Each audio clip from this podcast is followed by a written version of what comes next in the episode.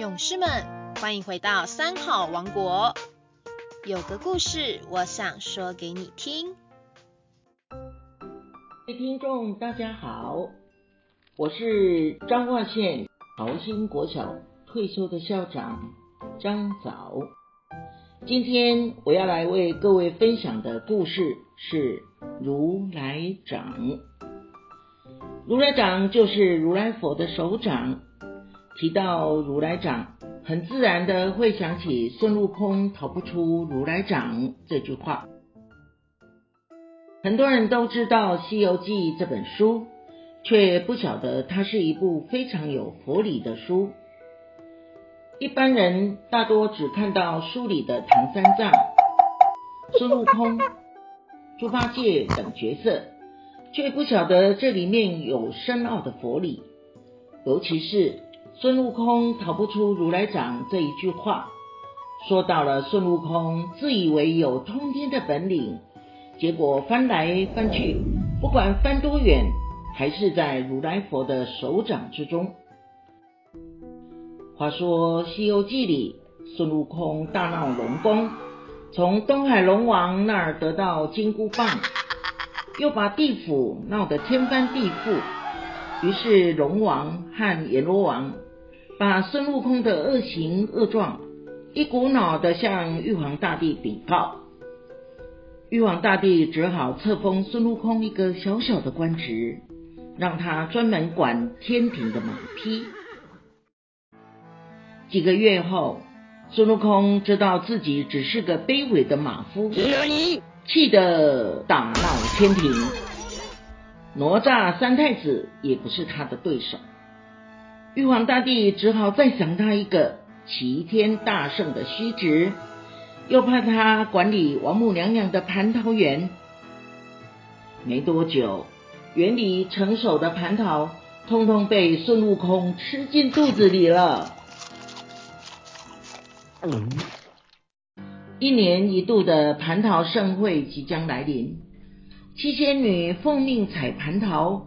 发现桃树上已无桃可采，偷吃蟠桃的孙悟空知道自己闯下大祸，又怕仙女们告状，就念起定身法，把众仙女固定在原地，自己驾起筋斗云直奔瑶池。到了瑶池，贪杯的孙悟空偷喝王母娘娘的仙酒，又把太上老君刚刚炼好的五颗仙丹。通通吞下肚，再使了隐身术，偷偷腾云驾雾回到花果山躲起来。玉皇大帝知道后，大发雷霆，派出二郎神前去降服孙悟空。怎奈那孙悟空吃了蟠桃、仙酒和仙丹，早已练就金刚不坏之身。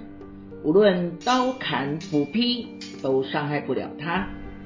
于是太上老君将孙悟空关进八卦炉里，经过七七四十九天烧炼，反倒练成了一双火眼金睛的神功。无计可施的玉皇大帝只好请如来佛祖来帮忙。如来佛祖听到孙悟空胡作非为的事，顷刻间已经来到凌霄宝殿外。正巧孙悟空正在那里撒野胡闹。悟空，你为何多次大闹天宫？狂妄的孙悟空依旧不知收敛，他大言不惭的说：“哈哈，皇帝轮流坐，明年到我家。”我看玉皇大帝的位置，也该轮到我老孙来坐坐吧。哇，你这猴精，竟然还想当起玉皇大帝来了？那你说说看，你到底有什么通天本领，可以担任这个职位呢？我的本事可多着呢，我会七十二变，能长生不老，还会驾驭筋斗云。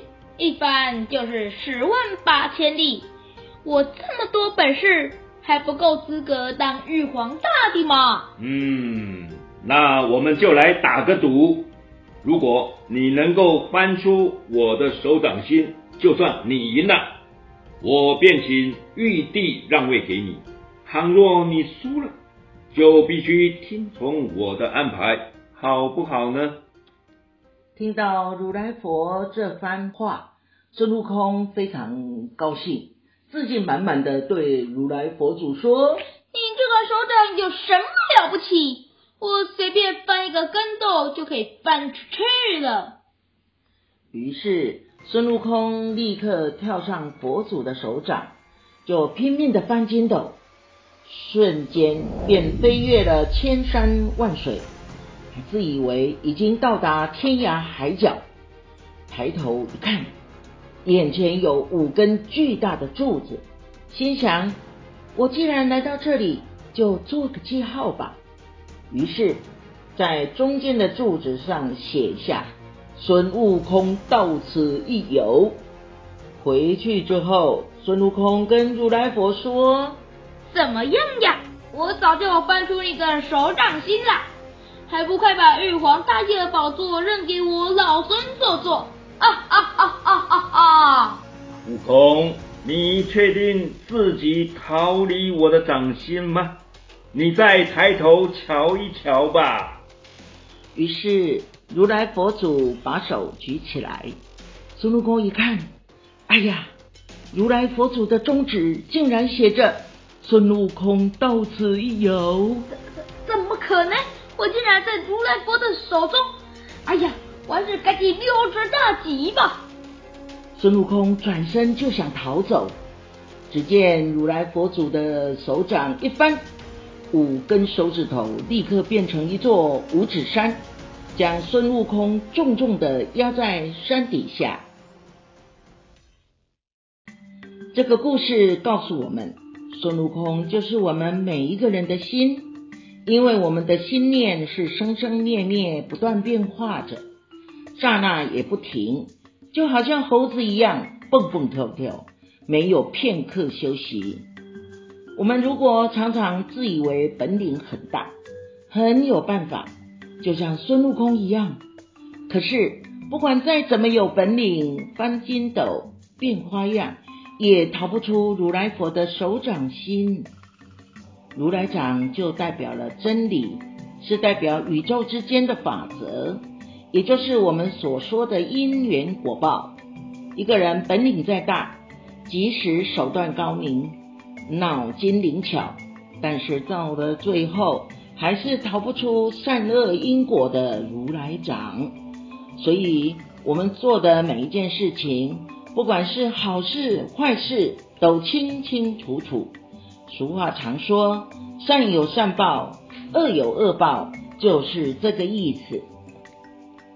小故事大启示，对人好，做了很多好事，一定会有好的果报；做坏事，即使侥幸没有人知道，因果簿上仍然记得清清楚楚。所以，孙悟空是譬喻我们的心。如来掌是譬喻善恶因果业报，我们所做的一切，无论好事坏事，都逃不出如来掌。今天的故事就跟各位分享到这里，我们期待下星期三再见喽，拜拜。